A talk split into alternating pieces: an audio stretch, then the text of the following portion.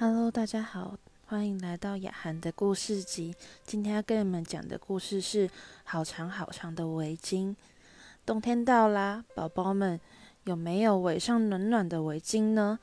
今天就给宝宝们带来故事，就是一个暖暖的故事。冬天快到了，村子里的老鼠奶奶拿出了一大卷毛线，准备织一条围巾。可是毛巾要送给谁呢？对了，送给可爱的马林吧。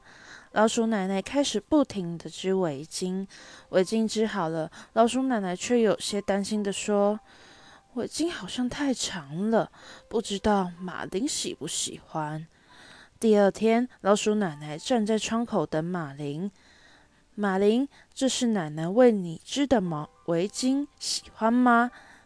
谢谢奶奶，它看起来好温暖啊，好舒服啊。马林立刻把围巾围在脖子上，可是围巾是那么长，把马林的整个身子都包住了。嗯，奶奶，这条围巾对我来说实在太长了。不过，马林安慰奶奶：“您织的围巾真的很棒，只是我太瘦小了。”老鼠奶奶还是有点难过。唉。这么长的围巾可以剪成几条呢？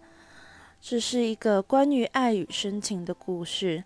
奶奶为马林织一条好长好长的围巾，这条围巾不仅温暖了马林的心，更温暖了整村孩子们的心。那今天的故事就到这边结束喽，谢谢大家。